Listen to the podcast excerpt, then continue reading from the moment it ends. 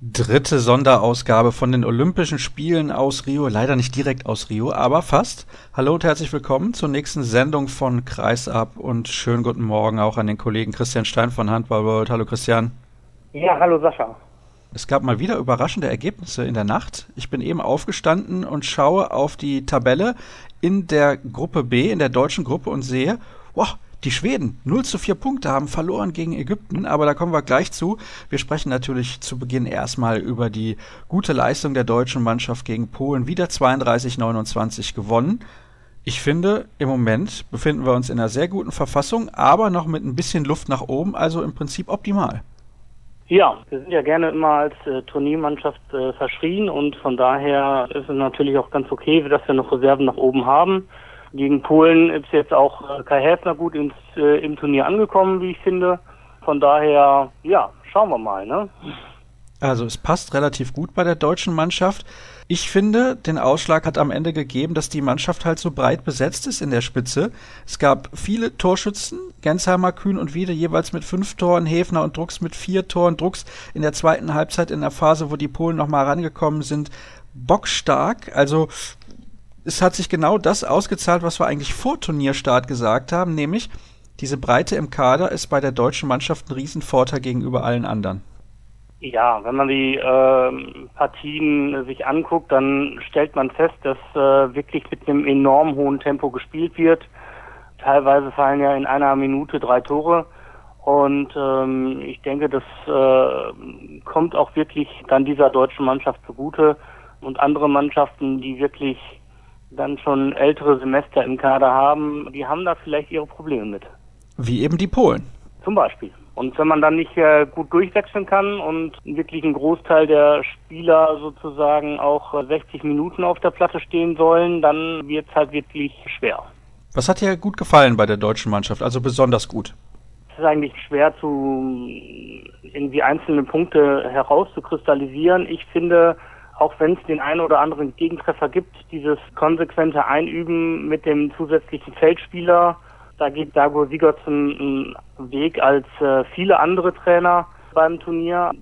Ich denke, dass das ein, ein, Pluspunkt ist, gerade wenn man über so starke Kreisläufer wie Pekela und Wiencheck verfügt und äh, dass sich das schon positiv bemerkbar macht, gerade in der Art und Weise, wie dann eben Julius Kühn frei zum Schuss kommt.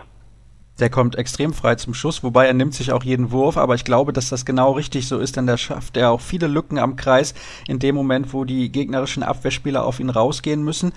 Wer mir sehr imponiert im Moment ist, weil er gestern auch wieder toll gespielt hat, ist Fabian Wiede.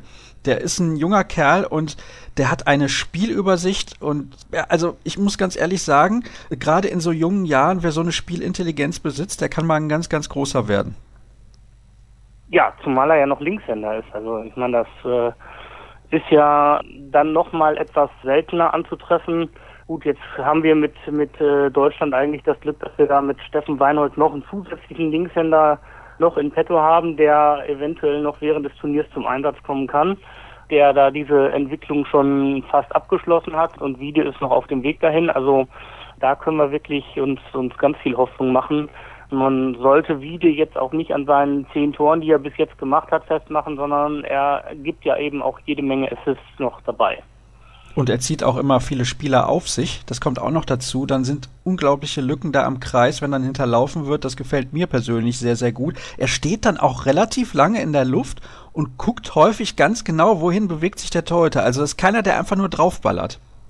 Ja, das zeichnet einen guten Spieler aus. Letztendlich den Torwart auch zu verladen oder bis zum Schluss zu warten, bis man seine Option hat. Das verlangt viel, viel Arbeit im Training.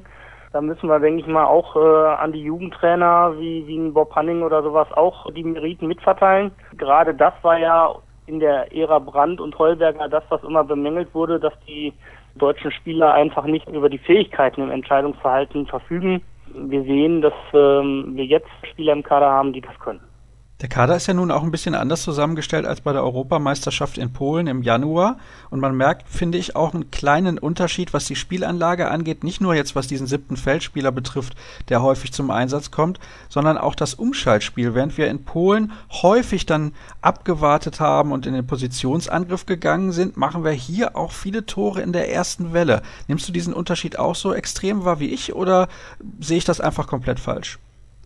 Ja, man, man sieht das schon, wobei wir auch sagen müssen, ist, glaube ich, jetzt ein bisschen auch eingespielter. Also wir müssen ja daran denken, dass wir vor der EM in Polen hat ja Andreas Wolf zum einen noch nicht so viele Länderspiele gehabt, aber zum anderen musste er ja auch Rune Damke und Tobias Reichmann auf die auf die Reise schicken, die ja auch nicht über viele Länderspiele in dem Moment verfügt haben. Und man sieht einfach jetzt, dass dieser Punkt sich entwickelt hat, zumal Damke, glaube ich, damals ja auch äh, schon auf halb verteidigt hat und dann eigentlich immer in der ersten Welle komplett fehlte, weil er immer den ersten Pass bekommen hat. Und das hat sich dann jetzt erst in diesem halben Jahr entsprechend auch entwickeln können. Zumal wir jetzt auch Gensheimer haben, der dann entsprechend sich entweder selber die, die Bälle holt in der Abwehr und, und vorprescht, aber auch diese Pässe von Wolf auf Reichmann, die funktionieren einfach besser, als es vor einem halben Jahr noch der Fall war. Und äh, da ist die Sicherheit jetzt da und äh, dementsprechend sehen wir das. Hast du eigentlich gesehen, was da genau los war in der Situation mit Christian Dissinger, wo er die rote Karte gesehen hat? Ich habe es nicht ganz genau gesehen, also er hat wohl in den Wurfarm gegriffen. Letztendlich ist es immer, ja, Christian Dissinger sprach von einer merkwürdigen roten Karte. Ich glaube auch, dass wir die in der Bundesliga so nicht gesehen hätten. Letztlich muss man immer sagen, die Schiedsrichter müssen eine mögliche Verletzungsgefahr bewerten und wenn sie der Meinung sind, die Verletzungsgefahr für den Gegenspieler war beim Griff in den Wurfarm dann entsprechend gegeben, dann kann man halt da auch eine rote Karte vielleicht vertreten. Ansonsten wäre im Normalfall eine Zwei-Minuten-Strafe, glaube ich, das, was wir alle erwartet hätten. Ich fand es relativ hart und wer das Gesicht von Christian Dissinger dann gesehen hat, der kann dem, glaube ich, zustimmen. Der war extrem überrascht darüber, dass er dann vom Platz gehen musste. Sprechen wir kurz auch über die Polen. Das Beste bei den Polen, die Fans, die immer da gesungen haben, die drei, vier, die ganz besonders laut gesungen haben, die konnte man immer relativ gut hören, weil leider nicht so viele Zuschauer in der Halle waren. Und Karol Bilecki. Aber in der Kombination ist das leider ein bisschen wenig und Torhüterleistung auch eher nicht. Ja, das muss man wirklich sagen. Es ist von den Polen insgesamt noch zu wenig gewesen. Klar, wenn, wenn die Abwehr nicht so steht und die Torhüterleistung dann entsprechend nicht nicht gut ist, dann ähm, hat eine Mannschaft wie, wie Polen einfach auch schwer. Das wusste man im Vorfeld. Ansonsten, es war jetzt, ja, sie waren zwar irgendwie immer noch im Spiel die ganze Zeit, aber irgendwie hatte man auch wie bei den Schweden schon nicht das Gefühl gehabt, dass diese Partie der deutschen Mannschaft jetzt nochmal so richtig entleiden konnte. Also von daher, das war so maximal mal in der ersten Halbzeit nochmal der Fall, wo es dann zum Ausgleich kam. Aber irgendwie hat Deutschland da auch immer die richtigen Lösungen gefunden. Zweites Spiel in dieser Gruppe in der deutschen Slowenien gegen Brasilien 31 zu 28. Die Slowenen haben dazwischendurch schon relativ hoch geführt, haben es hinten raus nochmal spannend gemacht, aber eigentlich durchaus eine Vorstellung, von der man sagen könnte, ja, die werden im Viertelfinale mit dabei sein. Und dann die Überraschung, ich habe es am Anfang der Sendung schon gesagt, Schweden verliert mit einem gegen Ägypten, war eine ganz, ganz enge Partie. 26, 25 haben sich die Afrikaner da durchgesetzt. Jetzt schauen wir mal auf die Tabelle.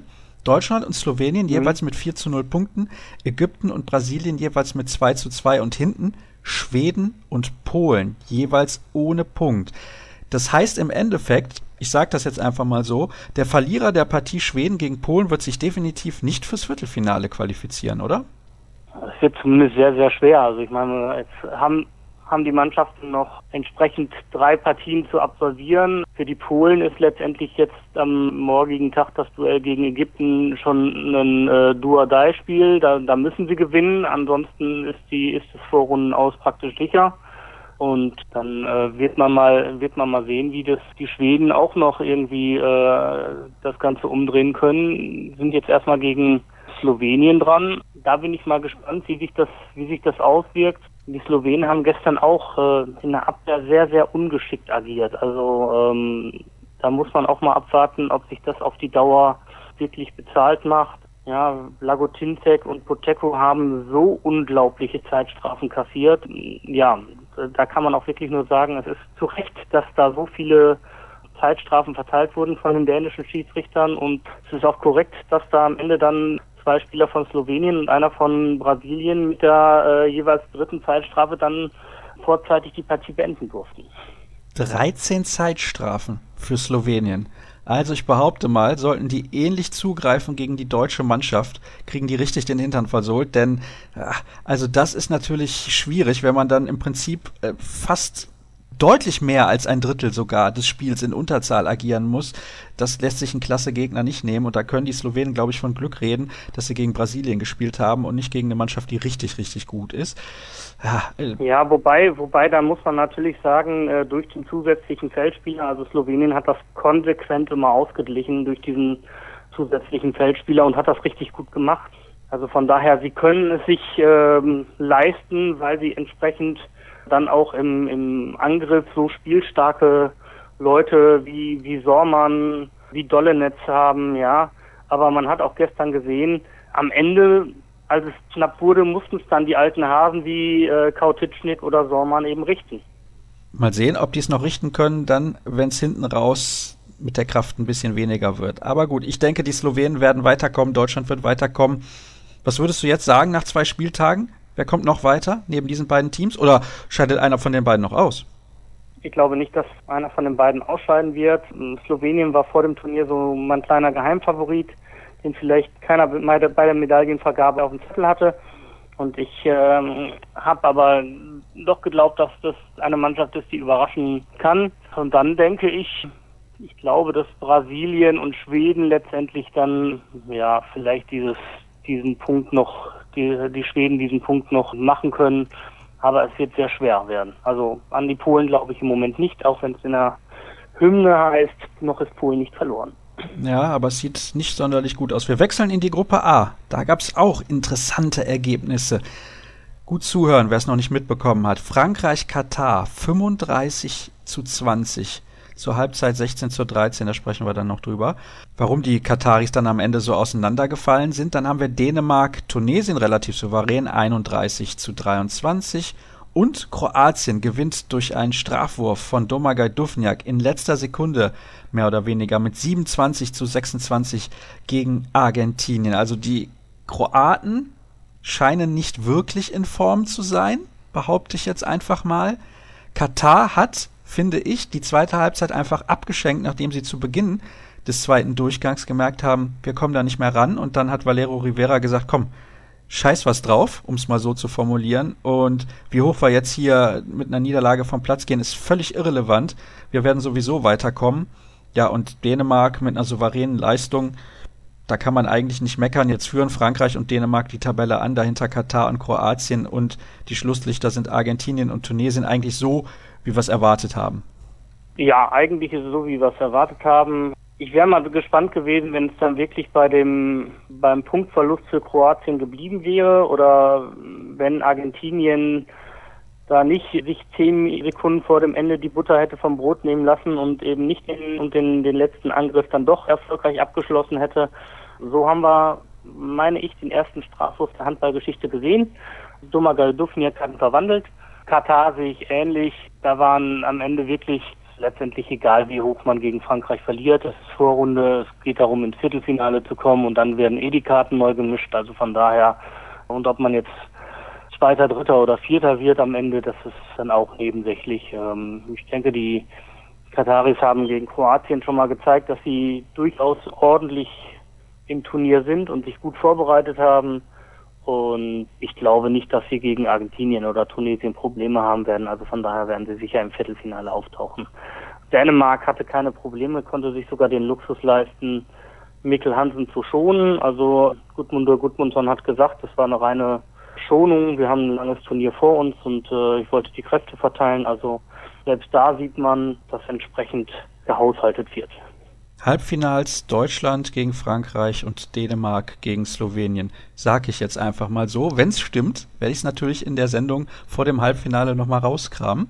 Wir schauen in das Frauenturnier, halten uns da jetzt ein bisschen kürzer als bei den Männern und ich sehe auch hier sehr, sehr interessante Ergebnisse. Schauen wir mal auf den zweiten Spieltag in der Gruppe A Korea gegen Schweden 28 zu 31, dann haben wir noch Frankreich gegen Russland 25 zu 26, Spanien gegen Norwegen 24 27, Brasilien gegen unglaublich schlechte Rumänen 26 zu 13, Argentinien Niederlande 18 zu 26 und Angola man höre und staune 27 zu 25 gegen Montenegro. Das ergibt folgendes Tabellenbild in der Gruppe A. Brasilien und Angola jeweils mit 4 zu 0 Punkten, Norwegen und Spanien mit 2 zu 2 Zählern und abgeschlagen Montenegro und Rumänien jeweils mit 0 zu 4 Punkten.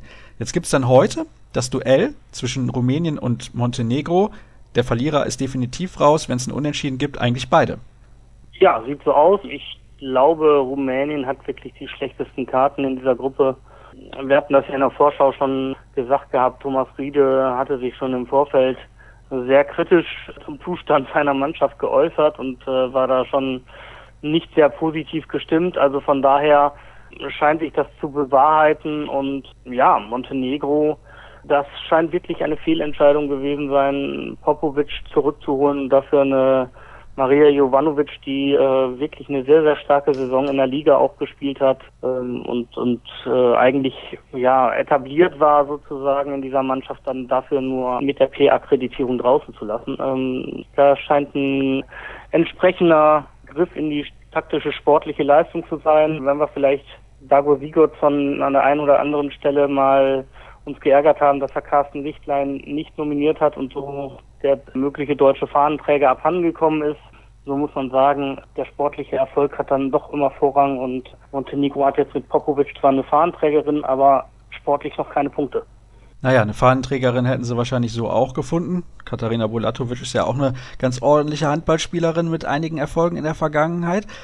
Ja, also ich glaube, dass Montenegro am Ende dann doch auch ausscheidet. Diese Niederlage gegen Angola wird es wahrscheinlich machen. Und dann haben wir Brasilien, Angola, Norwegen und Spanien im Viertelfinale. Stimmst du mir dazu oder siehst du das anders? Ich sehe das auch so, zumal ja Montenegro schon gegen Spanien gespielt hat und ich glaube, gegen Brasilien und gegen Norwegen werden sie nicht gewinnen. Also von daher sehe ich das genauso. Dann gucken wir in die Gruppe B. Schweden und Russland jeweils mit 4 zu 0 Punkten. Frankreich und die Niederlande mit 2 zu 2 Zählern und auf den Plätzen 5 und 6 Korea und Argentinien jeweils mit 0 zu 4. Jetzt haben die Russinnen deine Französinnen geschlagen. Ja? Also die können ein bisschen was. Ja, die können ein bisschen was. Das ist aber, wie gesagt, bis jetzt auch noch überhaupt kein Problem. Das ist Vorrunde und es geht darum, ins Viertelfinale zu kommen und dann wird eh durchgemischt. Also von daher warten wir das mal ab. Die Gruppe entwickelt sich bislang so, wie man es erwarten konnte. Korea scheint über die erstaunlicherweise dann doch über das hohe Tempo und am Ende immer die Kräfte auszugehen. Da ist man schon ein bisschen überrascht von. Argentinien ist ganz klar abgeschlagen die werden mit 0 zu 10 Punkten die Vorrunde letztendlich auch beenden. Dann hätten wir das auch geklärt. An dieser Stelle noch ein Blick auf die Statistiken bei den Männern. Bester Torschütze nach zwei Partien Karol Bielецki mit 17 Toren und der beste deutsche Torschütze ist Julius Kühn auf Platz 5 mit 12 Treffern. In den Top 15 finden wir noch Fabian Wiede auf Rang 11 und Uwe Gensheimer auf Platz 13 jeweils mit 10 Toren. Bei den Frauen führt Ana Paula Rodriguez aus Brasilien mit 20 Treffern. Dahinter Nora Mörk. Das war eigentlich so zu erwarten, dass Mörk da relativ weit oben mit dabei ist. Aber wenn man mal so auf die Top 15 schaut, Bojana Popovic nicht zu finden, eine deutsche Spielerin. Naja, den Spaß musste ich mir jetzt gönnen an der Stelle. Dann noch ein Hinweis auf das nächste Spiel der deutschen Mannschaft. Das gibt es morgen zu sehen. Ich glaube um 21.40 Uhr bei den Kollegen des ZDF. Ist das richtig? Ja, das müsste richtig sein. Was zum Thema deutsche Spielerinnen, was ich natürlich sagen muss, wir haben natürlich einige Bundesligaspielerinnen dabei und oder auch ehemalige Bundesligaspielerinnen dabei. Danik Snelda führt die Statistik mit den meisten Blocks an. Tess Lester und Jasmina Jankovic sind äh, bei den Torhüterinnen an, an zweiter und dritter Stelle. Und Fernanda Franza da Silva, die Bietigheimerin, äh, hat zumindest bei den Steals auch den zweiten Platz im Moment noch inne. Also zumindest die Handball-Bundesliga Frauen ist da nicht ganz so schlecht vertreten. Mal sehen, ob eine Bundesligaspielerin am Ende die Goldmedaille um den Hals baumeln haben wird. Ich bin dann noch ein bisschen skeptisch, aber du ja sowieso dein Finale war Frankreich gegen bin, Norwegen, ich ja? Ich bin da nicht skeptisch, weil Manon Uet jetzt in Thüringen HC wechselt. Ja, okay. Also noch, ja, also eigentlich ist sie schon eine THC-Spielerin, weil der erste siebte ja schon vorbei ist, aber sie hat ja noch keine Bundesliga-Minute absolviert und deswegen, ähm, ja, ist das noch nicht so eine komplette Bundesligaspielerin, finde ich zumindest. Dann noch ein abschließender Hinweis. Ich hatte es in der Vergangenheit schon mal angekündigt. Die Leute fragen auch immer, wie kann man denn Kreisab irgendwie unterstützen? Da gibt es jetzt eine Möglichkeit. Einen Hinweis dazu findet ihr auf der Webseite kreisab.de und demnächst gibt es auch auf unseren Social Media Kanälen dazu Hinweise und die lauten facebook.com slash kreisab oder Twitter kreisab.de. Das Stichwort lautet hier Patreon. Einfach mal reinschauen und sich informieren. Wer möchte, kann uns also dort unterstützen. Das soll es gewesen sein für heute mit der Sondersendung zu den Olympischen Spielen aus Rio de Janeiro. Wir hören uns in zwei Tagen wieder.